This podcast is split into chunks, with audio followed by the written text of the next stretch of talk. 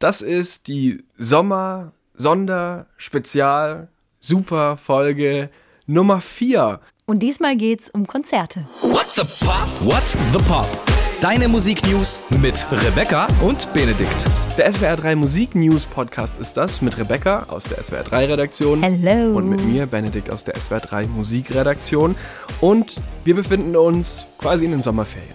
Ab nächster Woche gibt es auch wieder äh, komplett die Musiknews, so wie ihr es eigentlich gewöhnt seid von diesem kleinen Podcast. Aber heute eben nochmal eine Sonderfolge und es geht eben um Konzerte. Konzerte ist ein Ding, über das wir jetzt wieder mehr sprechen, die hoffentlich bald wieder in ihrer vollen Gänze zurückkommen. Das ist jetzt keine Folge, wo wir darüber spekulieren, wann es denn wieder soweit sein kann und wann wieder normal und sowas, sondern wir wollen ein bisschen in Erinnerung schwelgen. Wir Ja. wollen über schöne Konzerterinnerungen sprechen und dieses ganze drumherum, was zu diesem Zauber, für mich ist es wirklich ein Zauber, Live-Konzert gehört.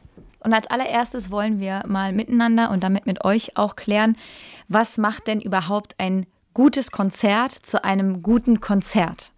Das ist eigentlich gar nicht so schwer, aber doch irgendwie eine Aufgabe. Ich habe ein paar Punkte, die für mich auf jeden Fall erfüllt sein müssen, damit ich das auch so richtig genießen kann. Denn das Ziel eines jeden Konzerts ist für mich, dass ich wirklich mit dem Kopf nur dort bin. Dass ich da eintauche und dann da wirklich alles so richtig auf mich wirken lassen kann. Alle Einflüsse mit allen Sinnen das so ein bisschen wahrnehmen. Für alle Sinne muss der Sound passen. Ein guter Sound ist beim Konzert wesentlich. Absolut. Das kann alles zerstören. Klar, das sind aber Profis, die sich darum kümmern. Es kommt immer so ein bisschen drauf an, auf die Location. Ja. Nicht jede Halle, nicht jeder Club ist einfach zu mischen. Also du hast hier und da Sound-Schwierigkeiten, die auftreten können, aber ein guter Sound ist für mich sehr wichtig. Da kann ich direkt ein Beispiel bringen. Ich habe ähm, zwei Künstlerinnen in Köln in der Arena dort gesehen und das war einmal Miley Cyrus tatsächlich. okay. Das war die Phase, wo sie immer die Zunge rausgesteckt hat. Da war ich mit einer Freundin, wir hatten da Tickets und wir waren gefühlt waren wir die einzigen, die nicht mit ihren Eltern da waren. Weil alle so jung waren. Alle waren so jung, aber es war irgendwie, wir wollten es einfach sehen. Und einmal war es Gwen Stefani. Mhm. Da bin ich noch zur Schule gegangen damals und war mit meiner Latein-Nachhilfelehrerin dort. Das ist ein bisschen absurd, Das ist ich eine weiß. interessante Kombi auf jeden Fall. Sie war Lehrerin, Lateinlehrerin und ich, ich bin nicht zur Schule gegangen, ich war im ersten Semester in der Uni und ich musste mein Latinum nachholen. Mhm. Oh. Und dann war ich in den, in den Semesterferien bei ihr und habe dann Nachhilfe gehabt, weil ich habe es natürlich überhaupt nicht auf die Reihe gekriegt am Anfang. Und wir haben uns sehr gut verstanden und sie war auch noch nicht so alt, logischerweise, weil sie war gerade aus dem Referendariat draußen und hatte angefangen. Und dann habe ich ihr quasi mein ganzes Geld zusammengekratzt damals und dann ihr ein Ticket für Gwen Stefani geschenkt, halt eins, weil ich hatte nicht so viel Geld. Och. Und dann meinte sie, ah ja, voll cool, gehen wir dann da zusammen hin. Und ich sage im Moment, ja klar. Und war so, scheiße, ich muss noch ein Ticket kaufen. und habe dann meine Eltern angezapft so und habe dann quasi noch ein Ticket gekauft und wir sind dann zusammen dann nach Köln gefahren. So, worauf ich eigentlich raus will. Gwen Stefani und Miley Cyrus waren in dieser Arena in Köln. Und die Performances und die Show war natürlich mega. Der Sound war eine absolute Katastrophe. Shit. Das war wirklich schlimm. Das war wie, als würde man es aus einer schlechten Box hören, aber dann in ganz laut. Es war wirklich, wirklich schade. Und das macht alles kaputt. Ja, Genau wie der Sound ist auch eine Lichtshow wichtig. Also nicht nur das Hören, sondern auch das Sehen. Ich mag das, wenn die Lichtshow wirklich richtig gut auf die Songs abgestimmt ist. Wenn zum Beispiel, wenn Pausen sind, das Licht ausgeht und dann geht's wieder los und dann geht das Licht auch wieder an. Auf solche Dinge achte ich natürlich. Also wenn quasi das Licht musikalisch auch gedacht ist.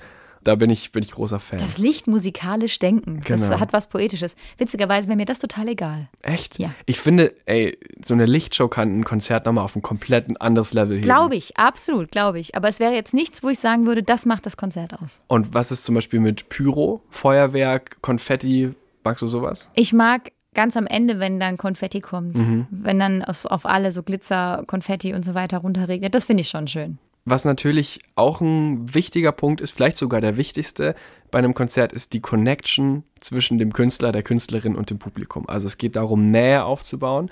Das passiert ja manchmal auch wirklich körperlich. Also dass die Künstler von der Bühne runterkommen. Entweder in den Bühnengraben, das ist der Bereich zwischen Publikum und Bühne, oder halt wirklich durch die Menge laufen. Aber ich finde, der allerwichtigste Punkt, Benedikt, der aller, allerwichtigste Punkt bei Konzerten, damit es ein gutes Konzert ist, ist, dass die Mischung stimmt. Vielleicht hast du das auch auf deiner persönlichen Liste stehen, du nix schon so, dass die Mischung stimmt zwischen alten und neuen Songs. Mega wichtiger Punkt. Stimme ich dir absolut zu. Denn die Fans, die wollen ja meistens die alten Hits hören. Ja. Und ich bin der Meinung, dass Bands auf eine Art verpflichtet sind, Ja. ihre Hits zu spielen. Ja. Also da muss ich sagen, da sind die Bands auch ein Stück weit Dienstleister. das sehe ich ganz, ganz nüchtern. Die Leute bezahlen hier ihr gutes Geld und haben dann auch das Recht darauf, die Hits zu hören. Und ich bin auch für Kompromisse zu haben. Beispiel, Robbie Williams habe ich gesehen, irgendwann in Hamburg mal. Und das war seine Swing When You're Winning Tour oder so, wo er Dieses, diese diese Soul- diese Soul-Geschichte. Ja, irgendwie so. Also nicht so das klassische, nicht Angels, nicht ne, diese ganzen Let Me Entertain You, das war das alles nicht. Aber er hat irgendwann im Rahmen dieser Show ein Medley gespielt. Das ging bestimmt auch 10, 12 Minuten. Aber da war von jedem großen Hit von Robbie Williams zumindest der Refrain, also die Hook, mit drin, sodass jeder das Gefühl hatte, dieser Song ist gelaufen. Und da war es dann auch okay, dass der Rest hauptsächlich neue Songs oder halt irgendein anderer Krempel war. Fair. Finde ich, finde ich absolut in Ordnung. Ein, eine Sache, die mir auffällt, die eigentlich bei jedem Konzert auch vorkommen, seit Smartphones quasi allgegenwärtig sind, ist das Handylicht anzumachen, Ja. das Bühnenlicht auszumachen und meistens bei einer Ballade halten dann ihre Smartphones alle Leute hoch und leuchten quasi wie viele kleine Sterne. Das ist schön. Das finde ich auch schön. Mittlerweile ist es fast schon so ausgelutscht. Also keine Ahnung, so, so manche Aktionen, äh, so Mitsing-Parts oder so, das gibt es ja schon immer. Und gehört auch zu jedem Konzert dazu. Oder irgendein Part, wo alle mitklatschen. Aber jetzt mittlerweile gehört auch dieser Handylichter-Anmach-Part auf jeden Fall zu jedem Konzert mit dazu, finde ich. Und wenn wir gerade bei Handys sind, wie stehst du zum Thema beim Konzert mit dem Handy mitfilmen? Ich mache es während eines ganzen Konzerts, mache ich ein Foto oder Mhm. maximal drei Fotos und ein kurzes Video von einem bestimmten Song, der mir dann vielleicht wichtig ist und ansonsten bleibt das Handy weg. Ja. Außer ich werde aufgefordert, das Licht anzumachen und Dann hin und her zu winken. natürlich. Dann mache ich das. Ansonsten finde ich das ganz, ganz schrecklich. Und am schrecklichsten sind diese Menschen, die auf einem Konzert vor dir stehen, wahrscheinlich eh schon größer sind als du, aber das ist ein anderes Thema. Wir wollen jetzt nicht darüber sprechen, was alles nervt bei Konzerten die dann vor dir stehen und dann mit dem Arm so nach rechts und links mitwinken beim, beim Song und dabei filmen. Und du denkst dir so, das wird kein gutes Video, Junge. Auf keinen Fall. Weil du winkst hin und her mit deinem Handy. Der Sound wird auch nicht gut sein. Und das den ganzen Song lang zu machen, ist auch eine richtige blöde Idee. Die Leute, die nerven mich. Also, ich will diese Leute nicht in Schutz nehmen. Aber, Aber ich bin folgender Meinung. Also erstmal, ich persönlich halte es wie du. Ich weiß eigentlich auch meistens schon vorher, welchen Song ich kurz für mich festhalte am Handy. Ich finde, also wenn man das Handy ruhig hält und mittlerweile haben die meisten Handys ja so gute Lautsprecher, dass der Sound gar nicht so schlecht ist. Du Ja. kannst dir das schon anhören. Danach nochmal. Und hier geht es auch für mich um die Erinnerung. ja, okay. Deswegen ein oder zwei Songs, den Refrain mitsingen oder eine besondere Stelle mache ich auch. Fotos eigentlich gar nicht mehr. So kurze Videoschnipsel. Aber auch hier bin ich der Meinung, die Leute zahlen 50, 60 Euro. Und wenn sie gerne dieses Konzert mit dem Handy in der Hand verfolgen möchten, dann haben sie dazu jedes Recht. Also wenn, wenn du die Aber ganze nicht, Zeit ein wenn sie Handy die im anderen Gesicht stören hast, beim Gucken. das ist ein Punkt. Aber ansonsten, dann lass die Leute halt filmen. Wenn sie das glücklich macht, dann ist doch das auch, also jeder sollte das doch so erleben dürfen, wie er oder sie will. Das stimmt, aber ich glaube, das ist jetzt vielleicht etwas übergriffig, aber egal, diese Leute genießen das Konzert nicht so sehr, weil sie eben das Handy die ganze Zeit Das mag haben. sein, aber da kommen sie noch früher oder später selber drauf. So, das war unsere kleine psychische Analyse hier in unserem Podcast What the Pop, was sie nicht tun sollten mit dem Handy auf Konzerten. Und jetzt äh, würde ich mal sagen, sprechen wir über unsere ersten Konzerterfahrungen. Was war dein allererstes, ich sag mal, richtiges Konzert? Ich wollte gerade sagen, es gibt natürlich immer so Konzertabende, wo man vielleicht mit den Eltern mal hingegangen ist oder sowas. Das zählen wir jetzt mal nicht dazu, sondern das bewusst, wo man gesagt hat, dafür hätte ich gerne ein Ticket und man vielleicht noch so jung ist, dass man noch nicht selber alleine hingehen konnte. Und bei mir war das Fettes Brot. Oh, wow, was für ein erstes Konzert. Ähm, und da ist mein Papa mit mir hingegangen. Und ich muss wahrscheinlich so um die zehn Jahre alt gewesen sein ungefähr. Oh, das ist ganz schön jung für fettes Brot. ja, ich glaube, aber ich glaube, so war es. So muss es gewesen sein. Aber cool von deinem Dad, dass er da mit dir hin Ja, ist. mein Papa ist super cool. Also meine Mutter ist auch super cool, aber mein Papa ist halt damals mit mir auf dieses Konzert und ich erinnere mich eben noch, dass mein Papa das mit mir so gefeiert hat. Und auch, ich sehe ihn halt noch da so springen. Ja. Und ich bin halt auch so gesprungen und wir standen halt so ein bisschen am Rand, weil ich war halt noch relativ klein und dann geht man natürlich nicht ganz nach vorne und so. Und es war super heiß und so. Äh, und Was bei einem guten Konzert auch so sein muss. ja, genau. Und ja, irgendwie, das ist so meine erste ganz bewusste Erinnerung da irgendwie dran. Ich glaube so, ja doch, so, so muss es gewesen sein in, in meiner Erinnerung. Und das war so das erste bewusste Konzert, neben natürlich Musicals, die ich schon vorher gesehen hatte mit meinen Eltern, die jetzt Aber du willst ja jetzt Konzert hier nicht Musical mit einem Konzert vergleichen, Nein, Rebecca. aber ich will damit nur sagen, ich habe vorher auch schon mal Cats gesehen Okay. mit meinen Eltern in London. Und äh, das war für mich auch was ganz Großes. So das erste Ja. Erlebnis im Sinne, was mit Musik zu tun hatte. Aber erstes Konzert wäre dann Fettes Brot. Tatsächlich kann ich eine Parallele ziehen, denn mein erstes großes Konzert habe ich auch mit meinem Papa besucht. Mhm. Das war 2009. Da war ich dann dementsprechend 13, also ein Also bisschen älter als jung, du, aber ja. schon noch jung. Da waren wir gerade im Urlaub an der Nordsee und da gab es quasi so ein kleines Heftchen mit so Terminen und Veranstaltungen. Oh Gott, also was kommt jetzt? um 13 Uhr ist die Wattwanderung und so, was halt Familien an der Nordsee so unternehmen. ja. Und da war aber auch eine Anzeige einer Konzertagentur für ein Konzert in Bremerhaven Mhm. von den Toten Hosen. Und das hat meine Mutter, die dieses Heftchen quasi immer für uns studiert hat und geguckt hat, ey, was machen wir, wann gehen wir Beachvolleyball und, und wann gehen wir Wattwandern und so und wann ist die Pinguinfütterung im Zoo am Meer und alles das. Und, ähm, und die hat es rausgesucht und dann quasi spontan vorgeschlagen, warum fahren wir da nicht hin? Bremerhaven ist nicht weit weg von, von der Nordsee, von Cuxhaven, wo wir waren. Und dann sind wir spontan zu diesem Hosenkonzert. Dann sind wir ein oder zwei Tage vorher mir noch die CD kaufen gefahren. Damit du weißt, was du da hörst. Ja, ne, ich kannte die Toten Hosen schon, aber das war quasi die Tour zum neuen Album. Geil. Und ich kannte halt die Hits, Ja. aber das neue Album nicht. Und ich hatte meinen Kassettenspieler, mein CD-Player im Urlaub mit dabei, so ein großes Ding, damit ich Musik hören kann. Dann saß ich im Urlaub in meinem Zimmer und habe mich quasi auf das Konzert vorbereitet mit der neuen CD. Wie süß. Und da habe ich echt noch, auch das ist jetzt auch schon ein paar Jahre her, ich habe echt noch ziemlich äh, genaue Erinnerungen daran. Mensch, erste Konzerte sind auf jeden Fall was Besonderes. Wie auch so erster Kinobesuch und sowas. In diese Kategorie kann man das auf jeden Fall mit reinnehmen. Das Schön. erste Mal ist immer das Besonderste. von unseren persönlichen ersten besonderen Konzerten, an die wir uns erinnern können, zumindest grob, kommen wir zu Konzerten, die man so als die berühmtesten Konzerte aller Zeiten benennen könnte, weil da gibt es natürlich auch sehr viele legendäre. Und auf Nummer eins dieser legendären Konzerte ist das Queen-Konzert bei Live Aid 1985. Das beliebteste Konzert aller Zeiten, wenn man so will. Live Aid war ja dieses Wohltätigkeitsfestival und da haben Queen gespielt, 70.000 Zuschauer im Londoner Wembley Stadion, 1,5 Milliarden Zuschauer vor dem Fernseher. Und ja, es war gar kein richtiges, richtiges Konzert. Die haben nämlich nur 20 Minuten gespielt. Also es war so ein Kurzauftritt eigentlich mehr oder weniger. Aber trotzdem ein Konzert oder ein Teilkonzert, ein Mini-Konzert, das vielen Leuten in Erinnerung geblieben ist und was jetzt auch noch wahnsinnig gern immer angeguckt wird äh, auf Video-Streaming-Plattformen. Genau, und so wurde das auch ermittelt. Also so viele Leute, wie sich das angucken, wie danach suchen, danach googeln, wie viele Streams und Plays das eben hat. Und durch dieses Biopic, Bohemian Rhapsody, hat es auch nochmal so einen richtigen Boost bekommen, dieses Konzert, weil da wurde das ja komplett nachgedreht. Also und äh, auch mit den Originalbewegungen und so, also richtig gut nachgestellt. Und dadurch ähm, wurde dieser Auftritt quasi nochmal so ein bisschen in, nochmal aufgewärmt im Bewusstsein der Menschen. Was auffällig ist, es gibt so eine Liste, die sozusagen sagt, was die berühmtesten Live-Performances aller Zeiten sind. Wenn man sich da so die Top 25 mal durchguckt, dass so ein Begriff sehr häufig fällt für berühmte Konzerte. Und zwar ist das Super Bowl Halftime Show. Ah ja.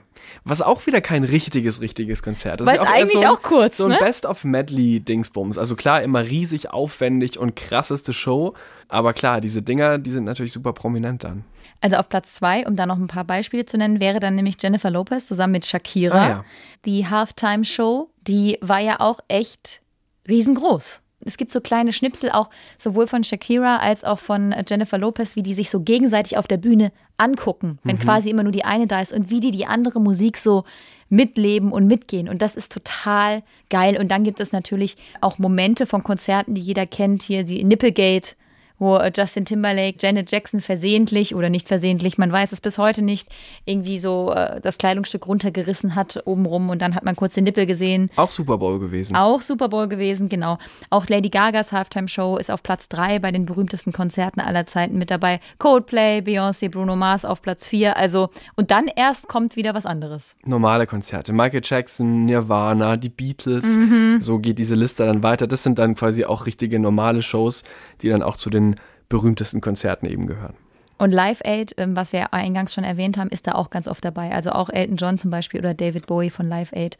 Das ist entsprechend auch ein eigentlich nicht richtiges Konzert, aber trotzdem eines der berühmtesten Konzerte. Legendäre. Shows. Und ich würde auch für unsere Playlist vorschlagen, What the Pop Songs der Woche. Es gibt dieses Live Aid Konzert in voller Länge bei Spotify von Queen.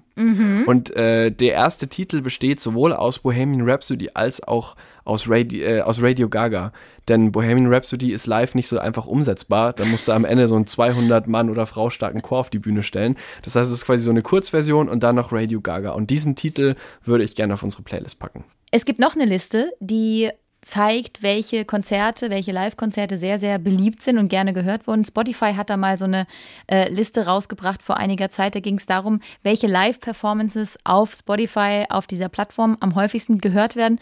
Und da ist jetzt nicht Live Aid dabei, sondern da ist es Nirvana mit dem Ah, ja. MTV Unplugged Auch legendär. auf eins. Danach kommt Beyoncé von Coachella, was auch eine Wahnsinnsshow war. Und als drittes ist dann äh, Johnny Cash mit dabei. Also auch irgendwie alle Zeiten irgendwie mit dabei. Ne? Johnny Cash ist ja schon ein bisschen älter, denn Nirvana war ja, steht 90er. für eine Zeit und Beyoncé ist ja sowieso eine Künstlerin, die über allem steht, wie ich finde. Also das fand ich auch eine ganz interessante Geschichte. Ich persönlich höre mir nicht so oft Live-Konzerte an, dass ich jetzt zu Hause sitze und sage, jetzt höre ich mir oder gucke ich mir mal das an. Das habe ich nicht so sehr. Ich habe so zwei, drei CDs, die tatsächlich Live-Mitschnitte sind, aber das beschränkt sich wahrscheinlich auf eine Handvoll. Also ich habe eine Phase gehabt, da habe ich schon sehr, sehr viele Live-Konzerte bei YouTube nächtelang Wirklich? mir, mir angeguckt und da kenne ich auch ziemlich viel an Live-Versionen, sogar so gut, dass ich manche Songs in der Studioversion als Live-Version in meinem Kopf höre. Oh. Also wenn quasi Künstler oder Künstlerinnen so bestimmte Phrasen reinsingen, live, die es quasi bei einer Live-Aufnahme gibt, dann kommt, erscheinen die in meinem Kopf immer in der Studioversion, auch wenn die gar nicht da sind. Und ich bemerke das bei anderen Konzerten, dass es anderen Menschen genauso geht. Das heißt, die singen dann live diese Aufnahme, wie sie einmal auf dieser Live-CD war, so singen die das auch live. Und Künstler sind teilweise auch darüber übergegangen, diese neuen Phrasierungen oder Melodien zu übernehmen. Also da beeinflussen sie sich quasi selbst. Das ist so ein Ding, was ich bemerkt habe, was ich total mag. So eine kleine, feine Sache, die mich aber immer freut. Wir wollen jetzt mal noch so ein bisschen drauf gucken. Wir haben uns noch so ein paar Fragen aufgeschrieben, sozusagen, in Bezug auf Konzerte. Und zwar zum einen, welchen Künstler oder welche Künstlerin, welche Band wir schon am häufigsten gesehen haben. Was ist es bei dir, Benedikt? Also ich muss sagen, ich hebe mir ja alle Konzerttickets auf. Wirklich, alle. Komplett alle. Das ist auch gut so, weil teilweise würde Jetzt ich, konntest du nachzählen. ich würde die Hälfte wieder vergessen. Wirklich. Dann ziehe ich dieses Ticket aus meiner Erinnerungskiste und denke mir so, stimmt, da war ich ja auch schon so. Und deswegen schönes Ritual für mich, die, die Konzerttickets aufzuheben, die ja teilweise auch wirklich schön sind stimmt, und ja. teilweise mit Bildern von der Tour oder so. Also das mag ich irgendwie ganz gern. Und ich habe unterschieden zwischen englische Band und deutsche Band. Okay. Bei englischer Band ist es die Band Biffy Clyro, Mhm. eine schottische Rockband, von der ich riesiger Fan bin, schon lange. Und die habe ich zum Beispiel auch schon gesehen Unplugged. Die haben auch so ein Un- Unplugged-Konzert gespielt in München, in der Philharmonie, also auch eine, eine tolle Location. Dann schon diverse Festivalauftritte, auch Solo-Konzerte, also bestimmt fünfmal. Und als deutscher Act wäre es bei mir tatsächlich Bosse Ah, den habe ich noch gar nicht gesehen. wo ich auch sagen muss, für mich eine der besten deutschen Live-Bands, weil der einfach so viel Energie rüberbringt. Der ist auch immer komplett durchgeschwitzt nach jedem Konzert. München, das Fest Karlsruhe, in Karlsruhe einfach nur so beim Clubkonzert.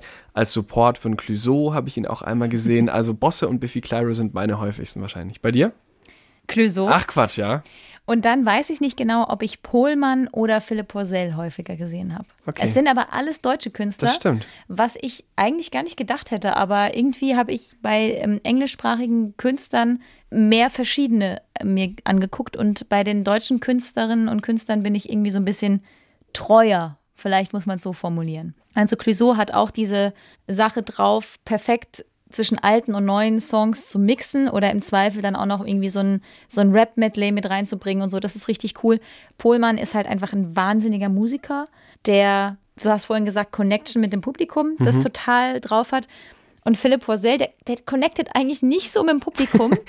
Der macht so voll in sich die ja, genau. Musik eigentlich er macht auch, ne? das irgendwie so für sich und dann hat er aber irgendwie live, und das denkt man gar nicht, rastet der auch manchmal völlig aus und das vermutet man gar nicht bei den Songs, aber gerade bei ähm, meinem Lieblingssong, den ich gerne auf die What the Pop Playlist Mhm. auch packen würde, als gäbe es keinen Morgen mehr von Philipp Porzell, da geht der bei den Konzerten auch richtig ab und das finde ich schön. Und was für ein Konzert möchtest du unbedingt noch erleben? Also was ist so dein noch dein Traumkonzert?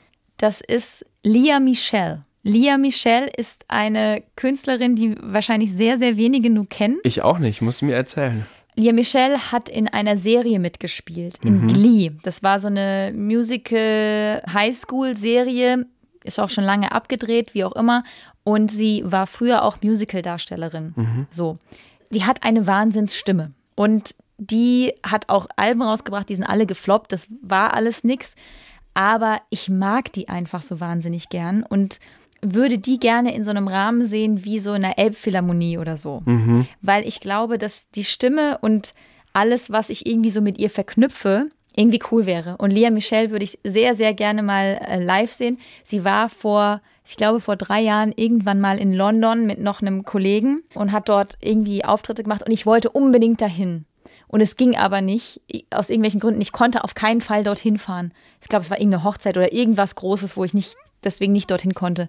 Und das war ganz schlimm, weil kommt aus den USA. Das heißt, die ist auch nicht jetzt so oft in Europa. Aber da könnte ich mir sogar vorstellen, Da mal hinzureisen Ja. quasi, so eine Konzertreise ja, zu machen. genau. Was wäre es bei dir? Ich habe unterschieden zwischen noch möglich und nicht mehr möglich. Oh, okay. Also. Na gut, es sei dir gegönnt. Noch möglich ist bei mir Elton John. Ja. Noch möglich ist bei mir Adele tatsächlich. Die hat doch dieses eine Konzert gemacht in der Royal Albert Mhm. Ja, Hall. ja. Und in so einer Umgebung, also ähnlich wie bei dir, so eine Philharmonie-Umgebung, Mhm. da würde ich wahnsinnig gerne Adele sehen. Ich habe Udo Lindenberg noch nicht gesehen. Und ich Ich hoffe, dass ich es noch sehe, solange er halt noch unterwegs ist. Weil irgendwie, da habe ich irgendwie total Bock drauf. Und äh, was nicht mehr möglich ist, gut, Queen hätte ich mir schon wahnsinnig gern angeguckt. Ja. Genau wie die Beatles, genau ja, wie Whitney Houston Gut, aber das ist ja jetzt alles. das ist alles total vorbei. Und eine Sache betrifft den Sänger und Rapper Max Herre. Wir haben auch schon Ja. mal über MTV Unplugged gesprochen. Und MTV Unplugged ist ja so eine Kiste, die wird dann eben aufgezeichnet für ein Album oder für, für Fernsehen auch teilweise. Und dann gibt es oft danach eine Tour. Mhm. Und Max Herre hat ja ein MTV Unplugged Album gespielt. Und Ja. das ist aus meiner Sicht einfach nur 10 von 10. Super gut, ja. Und das Problem ist halt, diese Tour war eben einmal und kommt nicht wieder. Mhm. Und das hätte ich wahnsinnig gern gesehen. Und von diesem Konzert würde ich auch einen Song auf unsere Playlist machen. Und zwar zusammen mit Gregory Porter. Das ist ein Jazzsänger und ein, ein Superstar äh, im, im Jazzbereich. Und die haben äh, einen Song gemacht zusammen, der heißt So Wundervoll. Der ist angelehnt an You're So Beautiful von Billy Preston. Und das ist quasi so eine Mischung aus Cover und Hommage. Und der muss auf die Playlist. Jetzt haben wir darüber gesprochen, was so diese Traumkonzerte waren. Ihr könnt ja uns auch gerne mal schreiben an whatthepop.swr3.de, was so eure Traumkonzerte sind, die ihr unbedingt mal noch sehen wollt oder welches coole Konzerterlebnis ihr mal hatte. Wir freuen uns sehr und antworten auch auf jeden Fall auf jede Mail. Und wenn wir jetzt über Konzerte sprechen, dann lass uns doch auch mal darüber reden, was jetzt. Und du musst dich für eins entscheiden, Benedikt. Du musst dich für ein einziges Mann, das entscheiden. kann ich du nicht darfst jetzt nicht Thema. sagen englischsprachig und deutschsprachig. Ich habe wieder unterschieden und noch ein ne? Italienisch. Nein, du musst ein einziges Oh nehmen. Ich musste mich auch entscheiden. Ein einziges. Das beste Konzert, das du je erlebt hast. Okay. Dann musst aber du anfangen, weil dann muss ich jetzt noch kurz äh, mich für eins entscheiden. Okay, dann hast du kurz Zeit zu entscheiden. In Mhm. der Zeit erzähle ich, liebe Hörerinnen und Hörer, Ihnen nun die Geschichte meines besten Konzertes aller Zeiten. Oh mein Gott. Es ist eine super schwierige Entscheidung, auch bei mir gewesen. Aber ich glaube, wenn man die ganzen Komponenten, die wir eingangs von dieser Folge erwähnt haben, zusammennimmt, Dann war es ein Konzert, das ich hier in Baden-Baden gesehen habe, Okay. wo wir gerade aufzeichnen, im Festspielhaus. Und zwar war ich dort mit meiner besten Freundin, dass also auch noch ein Herzensmensch dabei war. Das ist, macht ja auch immer ein Wichtig. Konzert Sehr, nochmal sehr besser. wichtig. Und zwar war das Philipp Porzell Aha. im Festspielhaus. Und das war sein Projekt Seerosenteich. Da gibt es auch ein, ein Live-Album dazu. Das ist übrigens eines der wenigen, die ich habe als Live-Album. Und das war so, wir hatten Philipp Porzell zu dem Zeitpunkt schon ein paar Mal gesehen in so ganz kleinen, schrammeligen Clubs und entsprechend war auch der Sound oft. Nicht, dass immer in schrammeligen Clubs der Sound schlecht ist, aber es war halt nie Da optimal hängt nicht so eine krass gute Anlage. Genau. So eine Anlage muss ausgemessen sein und so weiter. So, und das Festspielhaus in Baden-Baden ist für Sinfonieorchester ausgestattet, aufgebaut. Das ganze Ding macht einfach schon an sich einen guten Klang. Mega Akustik. Und ich weiß noch, ich hatte, ich glaube, ich hatte es ihr zum Geburtstag geschenkt oder sie mir. Irgendwie so. Und wir saßen relativ weit vorne, also so vierte Reihe. Und wir saßen da und das Konzert ging los und die ersten Töne sind gegangen und wir haben wirklich uns gegenseitig so an den Oberschenkel so, nee, krass. Weil das so gut geklungen hat Wow. weil das wirklich so unfassbar war und wer schon mal auf dem Philipp Porzell Konzert war, weiß, es ist recht künstlerisch oft angelehnt und in diesem Projekt Seerosenteich gab es auch noch, da hatten sie selber so Bühnenbilder noch gebastelt und es waren Streicher dabei und das war einfach, das war wie in eine andere Welt eintauchen und das war, glaube ich, das Konzert, was mir am meisten so ans Herz gegangen ist. Deswegen war das, glaube ich, am Ende das beste Konzert, das ich je erleben durfte. Das klingt wirklich gut. Ich habe auch eine Entscheidung getroffen. Gut. Und mein bestes Konzert fand in Paris statt. Gut, das ist schon mal nicht schlecht. Also es ist tatsächlich so eine Art Konzertreise, aber ich muss von vorne anfangen. Es war geplant ein Städtetrip nach Paris. Ja. Und was ich öfter mal mache, wenn ich in, in Städte komme und dann einen Städtetrip eben mache, dann google ich einfach mal, welche Konzerte denn zufällig in diesem Zeitraum stattfinden, um vielleicht einen Abend so zu verbringen. So auch dort. Und dann las ich, okay, Sam Smith spielt zu dieser Zeit, in der wir da sind in Paris, in der Accor Hotels Arena. So eine große Indoor-Arena gibt es in Deutschland nicht. Wie viele Leute passen da rein, weißt du das? 30.000 vielleicht. Also riesige, riesige Arena. Und es gab noch ein paar einzelne Plätze. Und dann habe ich tatsächlich da zwei Tickets gekauft. Obere Ränge, nicht die beste Sicht, egal. Und dann eben Paris, ne? Und du hast schon dieses ganze Flair. Okay, du bist jetzt hier in Paris, natürlich, und gehst jetzt hier auf ein Sam Smith-Konzert. Und du hast auch schon gesagt, der Sound war so gut. Und als er angefangen hat, da habe ich, glaube ich, die krasseste Gänsehaut meines Lebens bekommen, weil er hat a cappella angefangen. Nicht mit einem fetten Intro, mit Band oder so, sondern mit, mit einem Song, der heißt Burning, kommt auf die Playlist drauf. Und dieser Song beginnt nur mit seinem Gesang. Und die haben die Stimme so gemischt und das so hinbekommen, dass du wirklich das Gefühl hattest, der sitzt rechts neben deinem Ohr. Also das, wie diese Stimme bei den Zuhörern ankam, das war Wahnsinn. Und dann natürlich die krasseste Band, ein paar Gospel-Sängerinnen so dabei gehabt für den Background-Chor. Das war der absolute Wahnsinn. Und wir haben auch schon über Vorbands gesprochen. Vorband war dort, es war 2018, Louis Capaldi. Da habe ich den gesehen, bevor irgendjemand gewusst hat, wer er ist und fand das damals auch schon cool. Hab mir da auch einen Song danach auf meine Playlist drauf. Und das ist jetzt so ein bisschen wieder so klischeemäßig, ne? Weil so die Deutschen, ne, die wollen hier ihre Show und, und Dings und unemotional. Aber was ich da erlebt habe, wie diese französischen Fans abgegangen sind. Vom ersten bis zum letzten Ton. Also unten, es war bestuhlt eigentlich, es war ein Sitzkonzert, niemand saß. Von Anfang bis zum Ende. Die Leute sind so durchgedreht. Der Applaus zwischen den Liedern war wirklich ohrenbetäubend laut. Also, das habe ich echt so noch nicht erlebt. Sam Smith in Paris. Das war schon ganz schön, ganz schön geil. Du hast jetzt gerade gesagt, dieses nicht so gute Plätze, irgendwo oben Rang, auch nicht so gute Sicht und so weiter. Eine Sache, die man, glaube ich, also die ich für mich mit zwei kurzen Sätzen beantworten könnte. Ich bin gespannt, was du sagst. Der Tipp für den besten Platz für ein Konzert. Wo ist das? Ich habe da zwei kurze Sätze als Antworten drauf. Ich bin gespannt, ob du mir zustimmst. Entweder es ist natürlich ganz vorne, Ja. und zwar wirklich ganz vorne, oder es ist vorm Mischpult. Das sind die zwei Orte, die ich sage, sind für Konzerte am besten geeignet. Es kommt so ein bisschen drauf an, was du möchtest. Möchtest du den perfekten Sound, dann ist der Platz vor dem Mischpult dein Platz. Ach, wirklich? Das Mischpult, beziehungsweise oft im, bei Festivals steht da so eine Art Zelt. Bei Indoor-Events ist es zumindest so eingezäunt. Genau. Nennt sich FOH. FOH ist die Abkürzung für Front of House und das ist eben dieser Bereich. Das heißt, beim FOH ist soundtechnisch definitiv der beste Platz. Ach, das wusste ich gar Also es nicht. gibt einen sogenannten Sweet Spot. Das gibt es bei allen Lautsprechern. Und quasi zum Beispiel auch wenn du zu Hause bist und deine, deine Stereoanlage aufstellst, dann um den perfekten Sound zu haben, musst du die eigentlich abmessen. Also den Abstand und den Winkel. Und dann gibt es genau einen Punkt, wo du dich hinsetzen kannst, wo du den perfekten Sound hast. Das perfekte Stereoerlebnis Den Sweet Spot. den Sweet Spot. Und so ist es natürlich bei Konzerten auch. Und der ist beim Mischpult. Wenn du aber natürlich volle Power und Action willst, dann geh möglichst weit nach vorne. Ja, auf jeden Fall.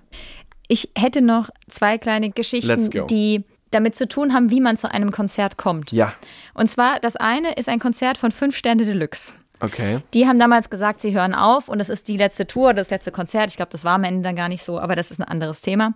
Jedenfalls spielten sie in Hamburg und ich wollte die unbedingt sehen und ein Kumpel von mir wollte die auch unbedingt sehen. So, er hatte frei, ich hatte nicht frei. Und das war an einem, ich glaube, an einem Sonntagabend das Konzert. So, was haben wir also gemacht? Wir sind nach Hamburg gefahren mit dem Zug und sind dann wirklich so angekommen, dass wir vielleicht in noch, noch in einem Hotel einfach nur was abgelegt haben. Also er hatte danach frei und ist dort länger geblieben. Und für mich war klar, ich gehe auf dieses Konzert, bin ungefähr dann nach dem Konzert eine Stunde in diesem Hotel noch und setze mich dann wieder in den Zug, Oh, um okay. morgens zu arbeiten. Gute Aktion. Und das war irgendwie alles mega verrückt, weil ich war natürlich an diesem Montag durch hoch 3000 und klar. meine Planung war natürlich auch schlecht hoch 3000 im Sinne von, ich komme um halb neun am Bahnhof an, dann bin ich locker um neun da, dass der Zug natürlich Verspätung hat Natürlich. und alles war logisch. Ich war irgendwie zwei Stunden dann zu spät. Es war an dem Tag nicht so schlimm, dass ich da zu spät kam, aber es war natürlich trotzdem absoluter Wahnsinn. Das war die eine Geschichte. Und die andere Geschichte ist, da bin ich nicht nur mit dem Zug irgendwo hingefahren, sondern geflogen. Okay, wow. Und zwar, um ein John Mayer-Konzert zu sehen. Du Sau. Ja. Der steht eigentlich auch noch auf meiner Liste So. von Konzerten, die ich unbedingt sehen muss. Der spielt nie hier. Der spielt nie hier und damals hat er in London gespielt. Ah. Und eine damalige Kollegin und ich, wir uns kannten uns wirklich nur vom Arbeiten. Mhm. Wir haben uns gut verstanden, aber wir kannten uns nur vom Arbeiten, aber wir wussten, wir sind beide Fans von John Mayer. Ja. Und haben, dann war irgendwie klar, der kommt nach London, er kam natürlich nicht nach Deutschland. Okay, alles klar. Und wir so, scheiß drauf, wir fliegen hin. Wir fliegen einfach Machen hin. wir einfach. Wir machen einen London-Trip, wir buchen uns irgend so eine, so eine verbuffte kleine Bude und wir gehen dahin. Mhm.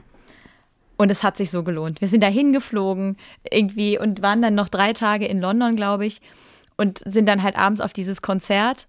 Und das war echt, also auch ranzige Plätze, übel, ganz, ganz schlimm. Aber es war wirklich, wirklich ein cooles, sehr schönes Konzert, aber auch eine wirklich verrückte und sehr, sehr teure Aktion, um John Mayer zu sehen. Ich habe auch noch, dann habe ich auch noch zwei Geschichten. Okay. Die eine ist ein Künstler, der eigentlich auch auf meiner Muss ich noch sehen Liste stand, den ich aber abhaken konnte. Und zwar in einer Location, von der du auch schon erzählt hast, das Festspielhaus in Baden-Baden. Es handelt sich um den dir vielleicht bekannten Sänger Bob Dylan. Der ist mir durchaus bekannt, ja.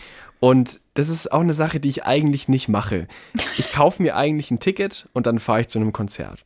Und das war aber ein Konzert, da hatte ich keine Tickets, weil es gab eigentlich keine mehr. Und dann wurde kurz vorher irgendwie bekannt, okay, an der Abendkasse wird es noch eine Handvoll Tickets geben. Und dann bin ich da eben hingefahren und habe mich da angestellt.